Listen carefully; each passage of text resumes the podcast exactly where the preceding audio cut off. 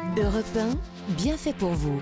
Julia Vignali et Mélanie Gomez. Vous êtes sur Europe 1 de retour dans Bien fait pour vous, l'émission qui vous veut du bien. Et tout de suite, on va passer à la séquence portée par nos chères bienfaitrices aujourd'hui. Euh, il y a déjà Margot Grossman avec nous. Bonjour Margot. Bonjour. Alors vous avez mis le CBD sur votre carte du jour. Euh, Ça se mange ce truc-là. Et oui, ça se mange. Aujourd'hui, je vais vous embarquer pour un petit trip euh, doux et léger, hein, puisqu'on va apprendre à le cuisiner, ce CBD, justement, parce qu'il n'y a pas que les tisanes, hein, après tout. Bah oui, c'est vrai. Eh bien super, on va manger du CBD, c'est parti Margot. Euh, Nathalie Le Breton, bonjour.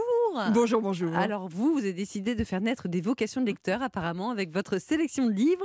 Euh, tous les enfants, c'est vrai, n'ont pas la passion enflammée que vous avez pour les livres et pourtant, vous êtes convaincus que l'on peut provoquer des déclics même chez les plus récalcitrants grâce justement aux livres. Je vous attends au tournant. Ouais, ouais. Exactement, c'est mon défi du jour. Et vous savez, il n'y a rien de tel que l'humour pour ça, pour aborder les livres avec les enfants. Les enfants qui ne veulent pas lire, qui n'aiment pas lire. Pourquoi? Parce que pendant des années, des années, quasiment un siècle, eh ben, on a associé le plaisir du livre avec le savoir lire. Et que vous rajoutez un petit peu d'écran là-dessus, bah, le désamour, il arrive très vite.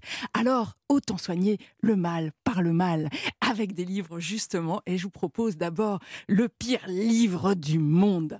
Euh, c'est un livre d'Élise Gravel qui est vraiment euh, une autrice qui est euh, judicieuse, pertinente, jubilatoire, un vrai bonheur. Et c'est sorti chez Alice Jeunesse. Et effectivement, vous savez quoi les enfants? D'accord, vous en avez ras-le-bol de lire.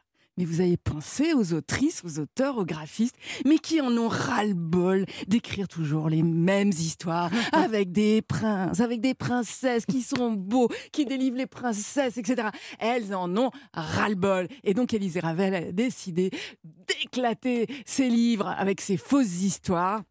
Et la voilà dans le pire livre du monde et elle convie ses enfants. Et là où c'est génial, c'est que ce qu'on fait apprécier aux enfants, c'est qu'un livre pour enfants, c'est fait pour éclater les règles d'orthographe, par exemple. On peut écrire prince avec deux S et princesse avec deux S et encore deux S, un truc de dingue. On peut dire qu'ils défendèrent leur château plus que de, plutôt que défendirent. Ou inversement, je ne sais plus. Enfin bon, bref. Et donc, elle emmène les enfants euh, dans une histoire abracadabrante où il y a des fautes d'orthographe, où on s'ennuie, mais on s'ennuie. Elle a décidé de s'arrêter au milieu du livre. Il ne se passe plus rien. Enfin bon, bref, c'est l'horreur. Puis à un moment donné, euh, les petits monstres qui sont là, autrement dit les enfants, qui regardent cette histoire, ils disent non mais quand même un peu facile ton histoire. Toujours les mêmes mots, ils sont très beaux, ils sont très gentils, ils sont formidables, etc.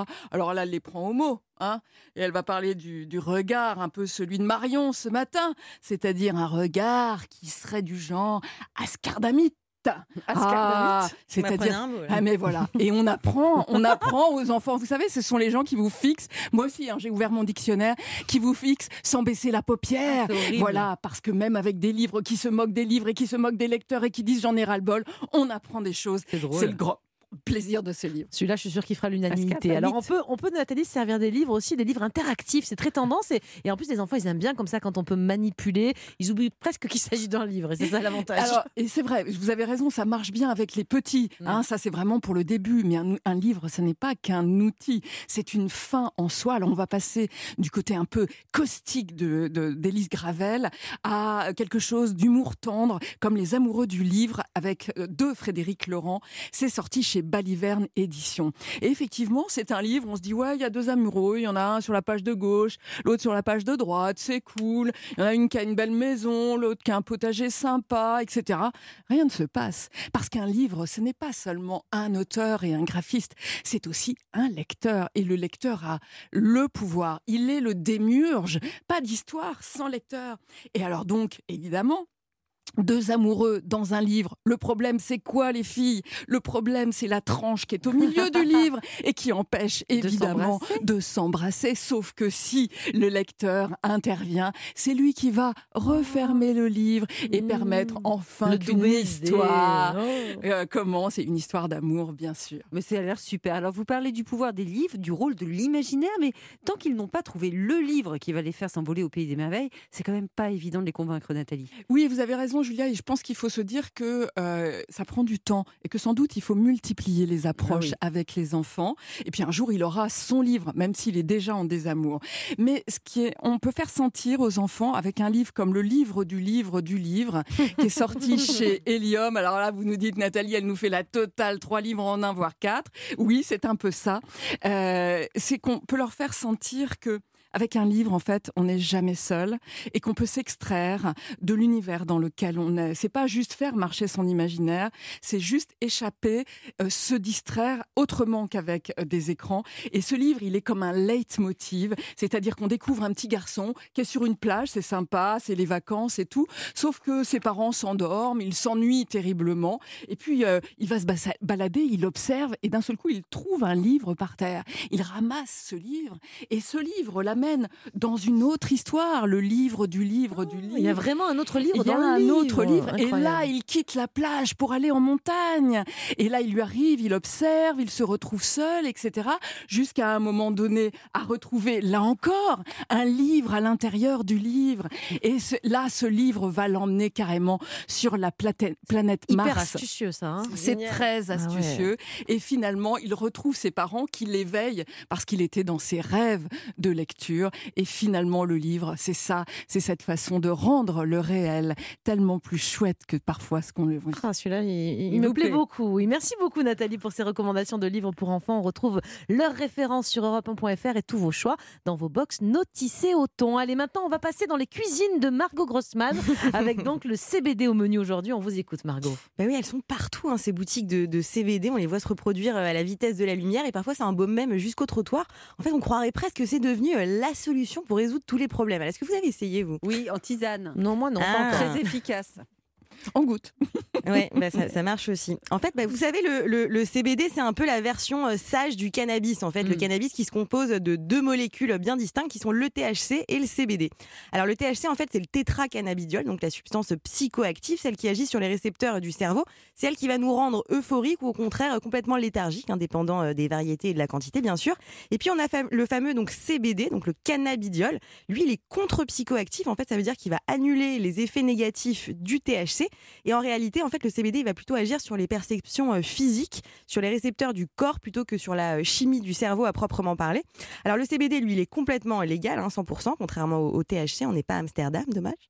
Et euh, bah, le, le- le CBD, en fait, il aurait un effet euh, apaisant, voire euh, antidépresseur et un peu somnifère aussi. Bon, les adeptes de, de cannabis, hein, les, les vrais amis de, de Snoop Dogg, bon, ils disent que c'est un placebo, mais bon, moi je trouve ça intéressant, surtout à cuisiner. Bon, vous nous avez en apporté, euh, vous nous en avez apporté, je crois. J'en ai pas mal à Évidemment. côté de moi là. Alors, je vous ai fait une petite sélection. On a de quoi s'amuser. Alors, j'ai sélectionné deux marques qui sont en fait mes, mes petits coups de cœur euh, secrets parce que j'adore leurs fleurs de CBD et leurs produits dérivés. Alors, on a déjà Fiordi Café Pida- Pigalle. Ça veut dire fleur de café euh, en, en français. Alors, c'est un tout petit coffee shop qui est dans le 9e à Paris, rue Jean-Baptiste Pigalle. Alors, j'adore parce que c'est tenu euh, par un Italien, Donato, et on peut aussi bien euh, prendre euh, un café au CBD que goûter euh, son huile d'olive au CBD ou ses fleurs de CBD. Alors, il produit tout lui-même dans le sud de l'Italie. Et En plus, tout est bio. Alors, il nous a livré des, des ginger shots, des Mmh. carottes shots, des limonades au CBD. On peut goûter, goûter. ouais. Évidemment, Ah, tout, est, ça. tout est là pour ça. Là, c'est fait pour votre petite Vous dégustation. voulez le rouge ou le jaune, Le Julien? ginger. Allez. ginger. Oui, ça va vous mettre bien tout ça. Alors, ces produits, donc vous les trouvez directement euh, chez lui, hein, chez Fiordi Café, euh, donc euh, dans le 9e à Paris, ou sur son site internet Fiordi Café avec deux F hein, pour la version euh, italienne.co, donc comme sans le M, et sur Insta c'est Fiordi Café. Et la deuxième marque dont je voulais vous parler, c'est euh, Leaf. Alors Leaf, ça veut dire feuille en anglais. Eux, ils vendent dans toute la France, donc euh, en région parisienne à Levallois-Perret, au Sable d'Olonne et à Dinan en Bretagne aussi. Les boutiques sont trop mignonnes, ça ressemble à des petites euh, herboristeries. En plus, tout est made in France. Parce que vous vous régalez avec les petits euh, ginger? Shots. C'est très pour bon, c'est très frais. Je vous avoue que je sens pas forcément le CBD. Mais ça se sent pas, en Voilà, fait. c'est très subtil. La substance est dedans, mais c'est, mais c'est très bon. Ouais, Donc, alors pas assez Liv, frais. donc au-delà des fleurs qui sont super parfumées, il propose aussi donc des tisanes au CBD. Vous voyez, on a verveine, néroli et maté, euh, maté Mhm. vert cannelle. On a aussi euh, les, les chocolats au CBD, les thés glacés au CBD, les sucettes au CBD, les huiles au CBD. Alors vous avez un petit spray aussi, enfin un petit spray et un petit truc avec une pipette là. Ouais. En gros, donc ça c'est euh, c'est une petite huile que vous allez mettre directement euh, sous la langue ou dans vos recettes, hein, pourquoi pas, Enfin, dans mes recettes en l'occurrence, moi je les utilise. On a même euh, des petits caramels au CBD à la, à la fleur de sel de Camargue. Alors Liv, vous trouverez leurs produits en boutique et sur leur e-shop, donc c'est liv-du6france.com et sur Insta, Leaf. Voilà. Et, liv-du-bas peut-être Leaf pour nos auditeurs. L2EF. Très Nous, bien. on peut le cuisiner le CBD Comment on fait, Margot? Alors on peut s'amuser évidemment. euh, à cuisiner le CBD hein, sans problème. Par contre, il y a quelques petits trucs à savoir avant de s'y mettre. Alors déjà, on va pas cuisiner euh, l'herbe telle qu'elle. Déjà, ce serait pas bon. Et ensuite, ça servira à rien d'un point de vue effet, surtout après la cuisson. En fait, il faut la faire infuser. Alors, il y a différents moyens pour faire infuser la fleur de CBD en cuisine. Alors, soit dans de l'eau, dans du lait, dans du beurre, de l'huile, du miel, de l'alcool aussi. En fait, ça permet de diversifier les recettes. Et enfin, dernière règle, pas de cuisson au-delà de 180 degrés parce que ça détruirait le CBD par évaporation. En fait. Est-ce que rapidement, Margot, vous pouvez nous proposer une petite recette? Avec grand plaisir. Alors, je vous ai préparé un petit cocktail au pisco et au miel de CBD. Alors, il est parfait pour l'apéro. En plus, on va bien dormir après.